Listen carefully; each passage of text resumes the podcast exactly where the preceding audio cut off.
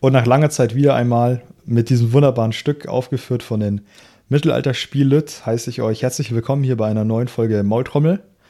Ich bin der Dominik, auf der anderen Seite haben wir den wunderbaren Sebastian Volk. Sebastian, bist du da? Ja, hallo, schön euch alle wieder Schön, dass ihr uns zuhört. schön, dass wir euch alle wir sehen. Euch ja, ja, schön dich zu hören, Dominik. Ja, lange, lange ist her. Was hast du denn gemacht die ganze Zeit? Uff, ja, das wenn ich selber wüsste. Die ne? halbe Zeit. Ja, also ich war auf ein paar Events unterwegs, da reden wir gleich drüber. Und äh, du warst ja in Japan unterwegs, habe ich gehört. Ja, ich war ein bisschen äh, am Reisen. Wir haben heute viel vor. Wir, wir wollen über die Sachen reden, die bisher passiert sind. Wir wollen anschneiden, wie man eine gute Gruppendarstellung macht. Und wenn ich mich nicht täusche, willst du uns ein Buch vorstellen? Genau, ich habe wieder die gute Buchkategorie Dominiks Buchempfehlungen heute dabei für euch. Ähm, machen wir gleich, wenn wir zu dem Punkt kommen. Ich würde sagen, wir haben es eilig heute mal. Wir wollen mal nicht über eine Stunde kommen diesmal. Okay, dann fass dich kurz. ähm. Ja, wo war ich unterwegs? Also, ich war im Geschichtspark Bernau. Mal wieder, seit langer mhm. Zeit. Ich war auf der Bachritterburg. Das, äh, das ist in der Oberpfalz. Bernau in der Oberpfalz. Mhm. Einfach mal Bayern. bei Google rein. Genau, Bayern. Einfach mal rein. Geschichtspark Bernau. Dann findet ihr das Ganze. Äh, ich war mal wieder auf der Bachritterburg seit langem auch. Das war mhm. dieses Jahr, glaube ich, das erste Mal sogar. Das da haben wir uns knapp verpasst. Richtig? Ja, um einen Tag. genau, und ja. ich war noch im äh, Markus Wasmeier Freilichtmuseum.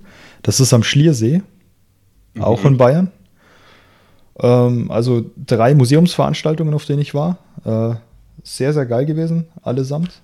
Ähm, du warst in Japan, das ist eigentlich viel interessanter. Erzähl mal, was hast okay. du gemacht? Äh, bevor ich davon erzähle, das war alles 13. Jahrhundert. Oder springst ja. du inzwischen? Nein, also äh, Geschichtspark Bernau war 13. Jahrhundert, Bachritterburg auch. Mhm. Und mhm. das Markus Wasmeier Museum war Multiperiod. Also da waren. Oh, okay. Wir hatten auch einen Römer mit dabei. Grüße gehen raus, Daniel, falls du zuhörst. ähm, ja. Jetzt also Japan, komm, lass dich nicht so bitten. Ah, Erzähl mal. Ja. Äh, ich war da mit meinem Bruder unterwegs. Äh, das war so unser längerer Traum, da mal äh, das Land anzuschauen und die Städte, das geschichtliche Erbe. Und ja. Ich weiß schon, du bist auf, auf das Mittelalter da hinaus. ja, Geschichte Japan ist halt richtig interessant, ja. Also. Ja, ich habe mir natürlich die Burgen angeschaut und alles. Es fällt auf, dass es äh, weniger gibt als bei uns, also bedeutend. Jede größere Stadt hat eine Burg, also Osaka, Tokio, Kyoto, ähm, Himeji auch. Aber die Dinger sind alle ziemlich neu, da ging viel kaputt. Das liegt aber auch mit deiner Bauweise, oder? Also die hatten ja nicht so massive Steinbogen wie wir, glaube ich, oder? Ja, genau, da hast du äh, schon Steine im unteren Teil verbaut mit Mauern, aber dann drüber Holzkonstruktionen.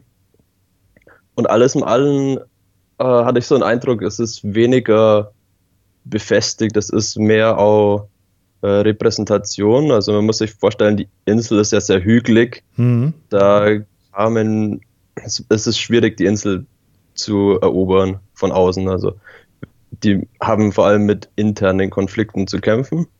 Und so ganz grob über die Geschichte, ähm, die ist eingeteilt nach den Herrschaftsbereichen verschiedener Städte. Also es, einmal war Tokio dran. Der alte Name ist Edo. Einmal war Kyoto. Der alte Name ist Haikan. Und einmal war Nara der Herrschaftssitz. Und in den Städten war ich unterwegs. Und da siehst du noch so ähm, Paläste, Tempel natürlich auch und Burgen. Und äh, ja, es, es, gab die Samurai, es gab keine ähm, berittenen Reiter wie bei uns in Europa im Sinne von Plattenrüstung und die kämpfen mit Lanzen. Das gab es da nicht, weil ich glaube, es liegt auch daran, dass es da zu hügelig war. Aber nichtsdestotrotz äh, haben die Rüstungen entwickelt, sehr aufwendig. Und Jetzt wird es richtig interessant mit den Rüstungen. ja. Also ich ähm, ja. folge dir ja auch auf Instagram. Äh, wer das noch nicht tut, äh, Ironskin auf Instagram eingeben. Ähm, oh, Sebastian hat ist ja keine Schleichwerbung, weil was jetzt kommt, Sebastian hat ein paar richtig geile Fotos aus japanischen Museen gepostet und äh, eben auch mit ein paar Samurai-Rüstungen und die mhm. Rüsttechnik der, der Japaner ist ja was komplett anderes als bei uns zur selben Zeit äh, in Mode war, sage ich jetzt mal. Mhm. Und ja, es ist witzigerweise benutzen die ziemlich. Entschuldige? äh, red weiter, bitte. Ja, äh, witzigerweise benutzen die ja ziemlich viel, was bei uns als Fantasy abgestempelt wird, ne? Mhm.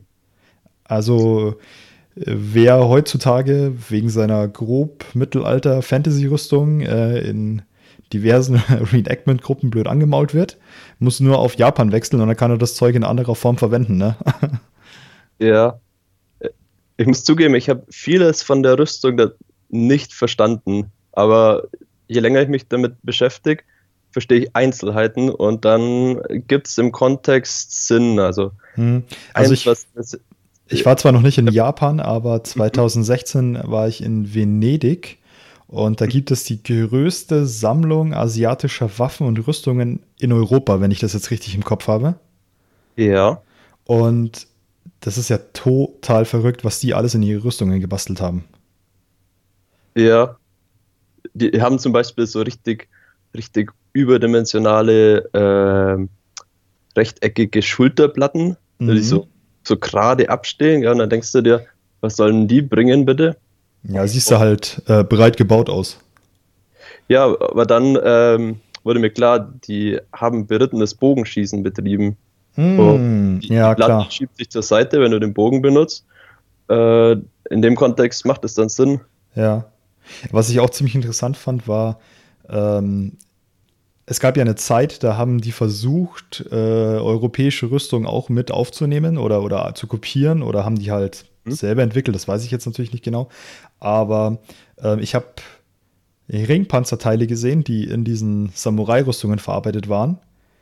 Ja. Winzig klein, also nur ein paar Millimeter Durchmesser, winziger Draht. Und das Zeug war unvernietet. Ja, solche habe ich auch gesehen. Wenn ich mich nicht täusche, ist das älter als der Kontakt zu den Europäern. Ah, also, tatsächlich, okay. Mh.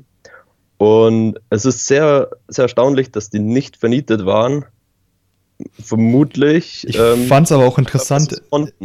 Ich, ich fand es auch interessant, in welchem äh, Kontext das teilweise verbaut war. Also man hat es natürlich an beweglichen Stellen gehabt, wie an den Handschuhen oder sowas. Und ich habe ja. aber auch ein paar Rüstungen gesehen, bei denen war das Zeug, ja, da hat es eigentlich mehr wie Deko ausgesehen als wirklicher Schutzfaktor, ne? Ja.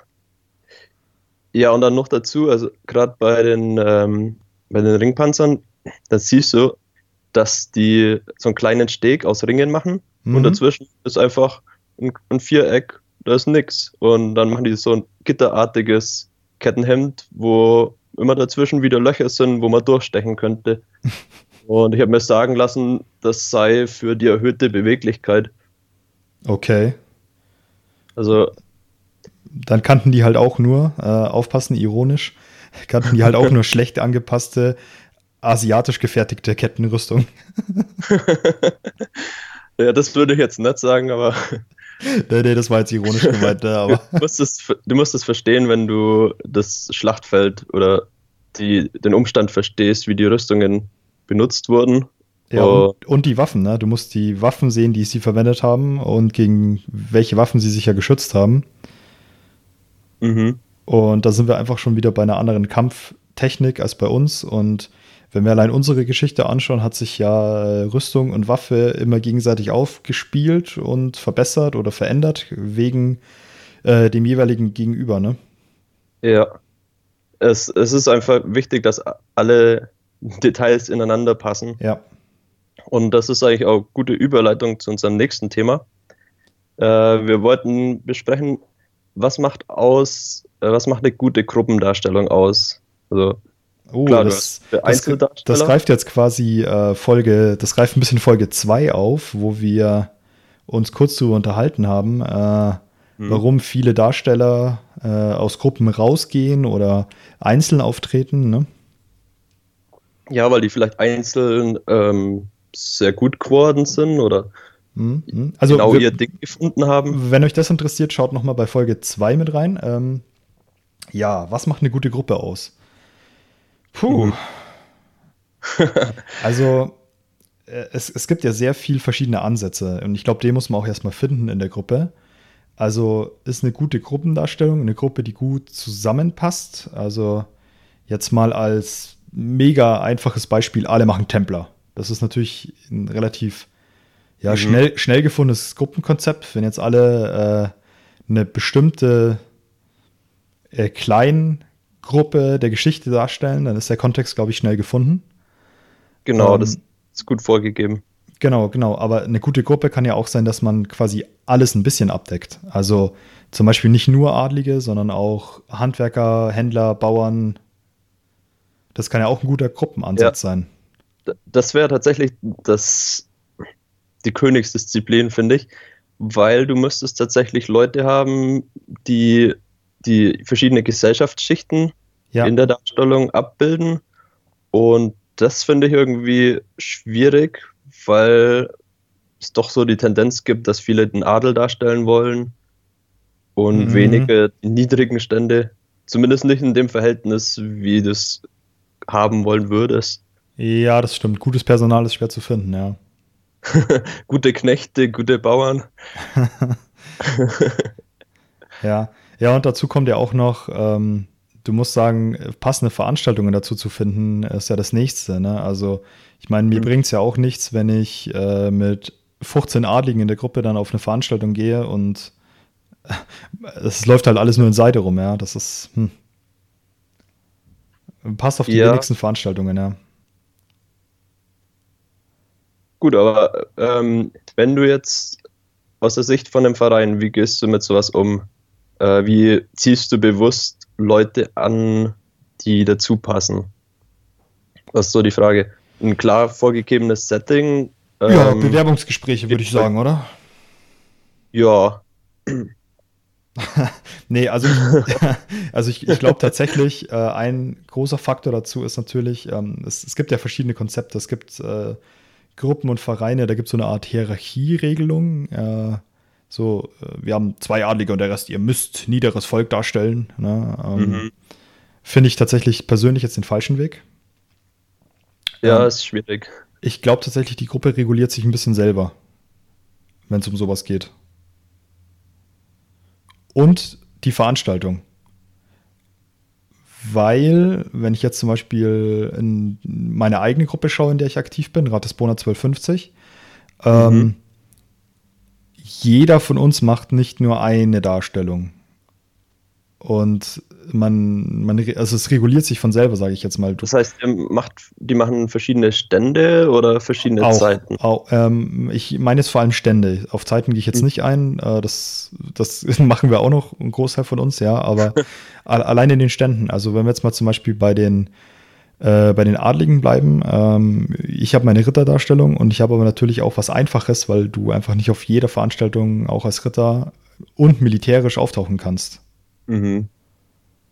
Klar, weil du auch nicht als Ritter ein Handwerk zeigen möchtest.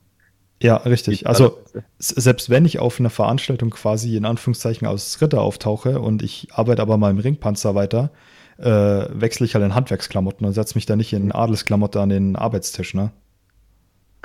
Ja, das ist eigentlich ein gutes Konzept. So kannst du wirklich äh, die, die, verschiedenen Gesellschaftsebenen darstellen mit den Leuten, ohne mhm. dass sich jetzt einer auf den Schlips getreten fühlen muss, weil er immer das Gleiche äh, zeigen muss. Ja, es muss ja auch einfach Spaß machen. Also ich sag dir eines, wenn du den Leuten vorgibst, äh, was sie machen müssen, um in der Gruppe sein zu dürfen, dann ja. äh, fährst du auf deine Veranstaltung zukünftig alleine. Das ist klar, ja. Ja, also. Ja, aber hm, was macht eine gute Gruppe aus? Also ich glaube tatsächlich erstmal ein Konzept. Ob das jetzt eben eine komplett aufeinander abgestimmte Darstellung ist, im Sinne von alle machen Templer oder äh, wir haben nur einen Ritter und 15 Kriegsknechte dazu mhm. oder sowas. Äh, das kommt dann natürlich auf die jeweilige Gruppe an, aber ich glaube, ein Konzept ist erstmal das Wichtigste für die Gruppe. Ich glaube, es spielt auch noch mit rein, wie sich die Leute privat äh, unter Anführungszeichen verstehen. Also kommen die, teilen die gleiche Werte, kommen die aus einem ähnlichen äh, Umfeld, Gegend vielleicht. Ja, gut, aber das also, ist ja dann die Gruppenkonstellation. Das hat ja jetzt wenig mhm. mit der guten Darstellung zu tun. Nee, daran. Aber du kannst auch eine Gruppe gründen aus dem Freundeskreis heraus und dann, dann passt es vielleicht daher schon. Ach so, du meinst, weil du generell dich quasi eh mit Reenactern auf demselben Level bewegst. Ja, ich, ich wollte damit nur sagen, wenn sich die Leute privat, unter Anführungszeichen, weil es ist ja alles ein Hobby, wenn die sich gut verstehen, dann äh, sind die auch bereit, dann einem Strang zu ziehen und, und für die Gruppe für die Gruppe zu arbeiten. Mhm. Ja, ja, ja, verstehe. So im, Im Zweifelsfall was zu bauen, ähm, einen größeren Tisch oder irgendwas, das der Gruppe nutzt, als jetzt die eigene Darstellung, das Individuelle voranzutreiben. Ach so, meinst du das? Ja, ja. Das, mhm. Ja, aber da, da kommt natürlich auch viel jetzt äh, persönliche Skills mit rein, quasi, was man ja machen kann und was nicht. Ne? Ähm, ja, klar. Also ich muss tatsächlich sagen, ne, wir merken es jetzt am Thema, wir drehen uns ein bisschen im Kreis, würde ich fast behaupten. Ähm, mhm. Es gibt nicht die gute Gruppe oder es gibt nicht die gute Gruppendarstellung, sondern das muss sich alles im Gefüge finden. Ne? Also. Ja, ich, ich würde sagen, werfen wir die Frage auch an unsere Zuhörer zurück. Wir haben ja die Möglichkeit, äh, Comments einzuwerfen, äh, das Video zu kommentieren. Gebt, euch, gebt uns zurück mal ein Feedback. Wie seht ihr das? Da, ihr kennt euch vielleicht viel besser aus als wir. Das kann natürlich gut sein, ja. Also schreibt uns mal äh, eure Meinung zu dem Thema und ähm, weil wir natürlich ein bisschen immer auch äh, Anfänger abgreifen wollen und euch ein bisschen voranbringen wollen, möchte ich mal noch mit einwerfen, was macht eine gute Gruppe aus? Man redet miteinander, man pusht mhm. sich gegenseitig und zwar auf einem, auf einem guten Weg pusht man sich gegenseitig. Also nicht in der Art von, äh, deine Handnähte sind schief, das ziehst du hier nicht mehr an in der Gruppe. sondern im Sinne von, man hilft sich mit Belegen, man hilft sich mit äh, Fertigung. Der eine kann das besser, der andere kann das besser. Und so pusht man sich ja auch als Gruppe immer weiter zusammen vorwärts. Und man hat Spaß dabei. Und man hat Spaß dabei, ja. Das macht gemeinsam mehr Spaß als alleine. Auf jeden Fall, ja. Und man kann selber auch einfach nicht alles können. Das kommt einfach mit dazu. Mhm. Okay, ja, dann ähm, wollen wir mal zum sagen, Punkt übergehen. Stell uns doch dein Buch vor. Ich habe schon gehört, es ist ein englisches. Ja, und zwar habe ich heute für euch rausgesucht. Wir hatten ja letztes Mal ähm, in Folge 2 ähm, das gute Buch von Katrin Kania, ähm, das sich mit Kleidung im Mittelalter beschäftigt. Mhm. Und äh, weil wir ja noch ziemlich am Anfang stehen mit unserer Buchsammlung, sage ich jetzt mal, ähm, die wir hier im Podcast aufbauen wollen, werfe ich ja. auch wieder ein weit gestreutes Buch ein, also was nicht auf eine bestimmte Zeit gefächert ist. Ähm, und was gehört zu einem guten äh, zu, zur guten Kleidung des Mittelalters eigentlich immer mit dazu? Die Accessoires. Ja, genau. Sprich, Gürtel, Schließen und so weiter. Deswegen ähm, werfe ich in den Raum das Dress Accessoires äh, aus der Reihe vom London Museum, also vom Museum of London. Ähm, die haben eine ganze Buchreihe mit verschiedenen Sachen, die sie in ihrem Bestand haben. Und diese Bücher sind unwahrscheinlich gut aufgearbeitet. Und mhm. das äh, Dress Accessoires beschäftigt sich äh, eben vor allem mit Gürteln und ja auch mit Fürspänen und all möglichem anderen. Aber die Gürtelsektion ist sehr ausführlich und beinhaltet alles, was du dir vorstellen kannst. Ähm, ich glaube, zeitlich Sind ist es eingeordnet so Mitte 12. bis Mitte 14., was es abdeckt ungefähr. Mhm. Und örtlich ist es ähm, alles England oder haben die ja, auch vom Festland? Ja, ja, ist eigentlich alles England. Also alles ist, ich glaube sogar nur aus dem London Fundkomplex raus. Aber da möchte ich mich jetzt, möchte ich mich jetzt nicht drauf einschießen. Ja. Ähm, warum ich das Buch jetzt empfehle, normalerweise würde ich ja sagen, geh möglichst regional. Wenn es bei dir in der Nähe Funde gibt, geh regional, wenn es nicht anders geht. Aber weil wir am Anfang sind und uns noch gar nicht auf eine große Darstellung festgeschossen haben, sage ich jetzt mal, dieses Buch bietet eben ja um die 300 Jahre äh, Accessoires gut aufgearbeitet in einem Buch. Und man kann sich erstmal anschauen, was einem gefällt, was man faszinierend findet und ja, vielleicht. Um seine Zeit zu finden. Genau, vielleicht tut diese eine Gürtelschnalle dich dann auf das, weiß ich nicht, 14. Jahrhundert einschießen, weil du diese Gürtelschnalle so geil findest, dass du die unbedingt in deiner Darstellung verwenden möchtest. unbedingt. Ja. Nee, also das Buch ist sehr ausführlich, ähm, behandelt von den Herstellungstechniken der Gürtel, also wie war das Leder verarbeitet. Ähm, ich möchte das nicht zu sehr spoilern, weil das Buch ähm, gehört in jede Sammlung, finde ich. Ähm, bis hin zu eben Riemenenden, wie die hergestellt waren, äh, Besonderheiten daran, Gürtelschnallen und, und, und, und, alles drin. Ähm, unwahrscheinlich viele Abbildungen, sowohl Fotos als auch äh, Fundzeichnungen. Und die Fundzeichnungen müssten sogar Maßstab 1 zu 1 abgedruckt sein, wenn ich mich jetzt nicht täusche. Das klingt ziemlich spannend. Komme ich mit meinem äh, Schulenglisch da genügend zurecht oder hast du. Ja, also auf jeden Fall im Katalogteil. Im Katalogteil kommst du da auf jeden Fall mit zurecht. Ähm, tatsächlich der Ausgrabungsteil, ja, puh, also ich habe ihn selber noch nicht komplett durchgelesen, gebe ich zu, sondern immer nur die Teile rausgepickt, die mich halt interessiert haben. Und das geht schon. Bei den Fundkomplexen äh, oder bei den Fundstücken, bei den Beschreibungen ist es halt dann so, klar, du musst ein paar Fachbegriffe dann einfach googeln. Vor allem, wenn es um Materialien geht, die benutzen zum Beispiel, glaube ich, Gunmetal und äh, Brass und äh, noch irgendwas Drittes. Und ähm, ohne, ohne dass du jetzt weißt, dass Gunmetal auch eigentlich nur ein, ich glaube, härteres Bronze ist, wenn ich mich jetzt, mhm. wenn ich jetzt Quatsch erzählen darf. Ähm, ja, das ist schwierig. Aber ein paar Be Fachbegriffe googeln und dann kommt man damit klar. Was ein bisschen schwieriger ist und ähm, da dürft ihr euch am Anfang nicht von irritieren lassen in diesem Buch ist, es stehen keine Datierungen bei den einzelnen Stücken dabei direkt. Also es steht nicht neben der Gürtelschnalle 1250, sondern ähm, die haben eine Codierung, die quasi die Einlagerungsnummer ist und die Fundnummer ist und bla bla bla. Also die ganzen Infos quasi halt in einer, in einer Zahlenfolge. Und da ist ein ja. Zahlensatz dabei, ähm, der quasi angibt, in welcher Fundschicht das gefunden wurde.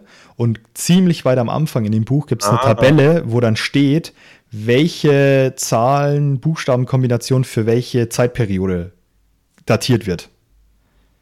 Falls jemand schlauer ist als die Archäologen und diese Datierung anzweifeln will, dann weiß er genauer Bescheid.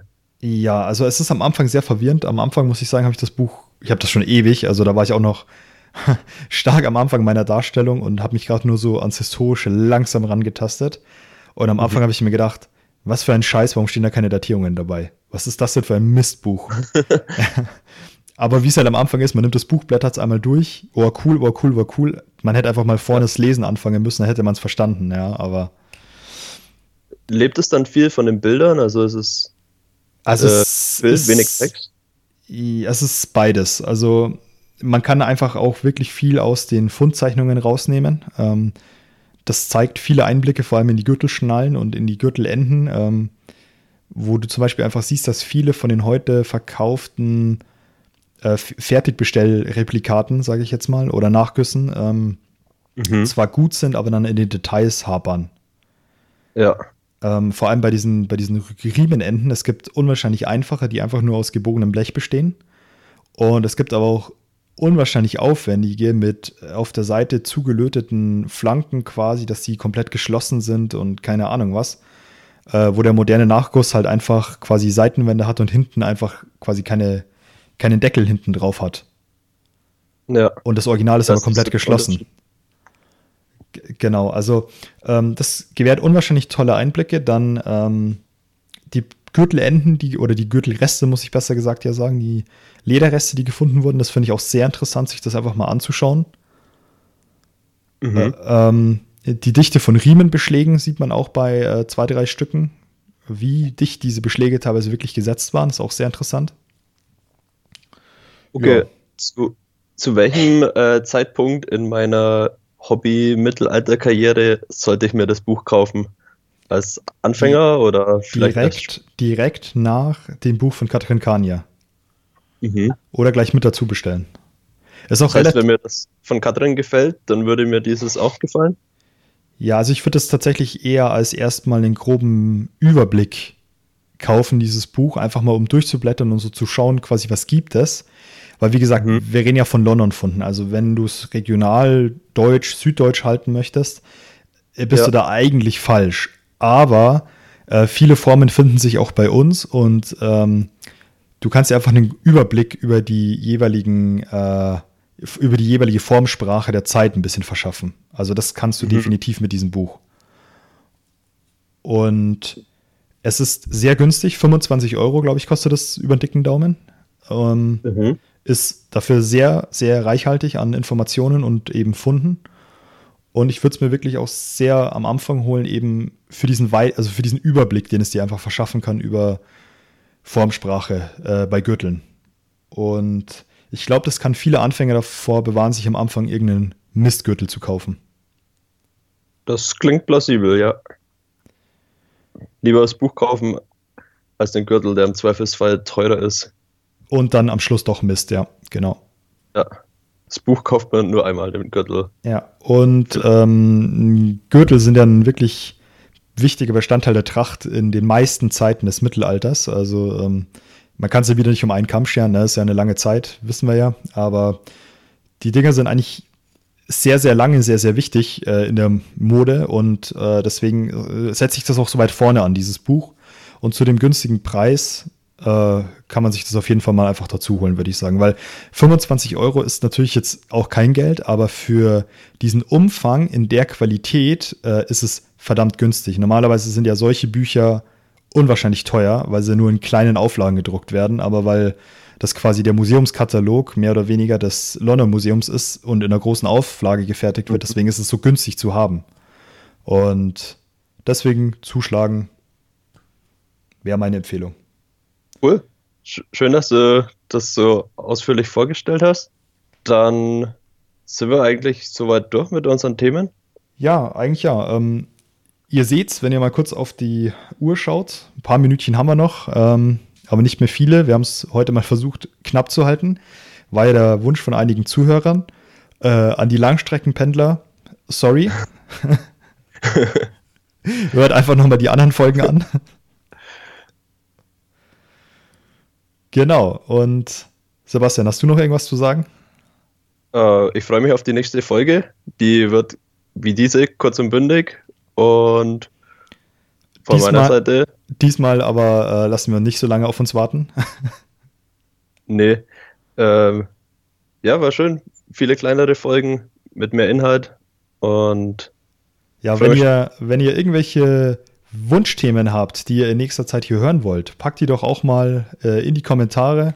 Schreibt uns eine Mail. Ähm, ihr findet die entweder auf YouTube in der Videobeschreibung oder im Podcast packe ich das Zeug in die Show Notes, also spreche in den Text unter dem Podcast.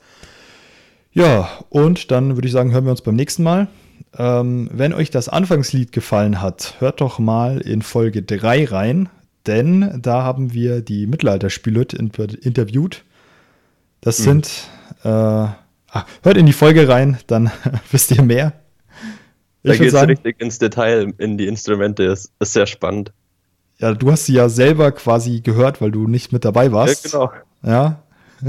da sind Profis am Werk und es geht richtig an die musikalischen Details. Ja, Musik und äh, Archäologie-Profis zusammen äh, mit mir, kleinem Geschichtsanfänger. Das war schon sehr spannend. Also, ich würde sagen, äh, für heute lassen wir es gut sein. Wir hören uns beim nächsten Mal. Alles klar, bis zum nächsten Mal. Macht's es gut, ciao. Tschüss.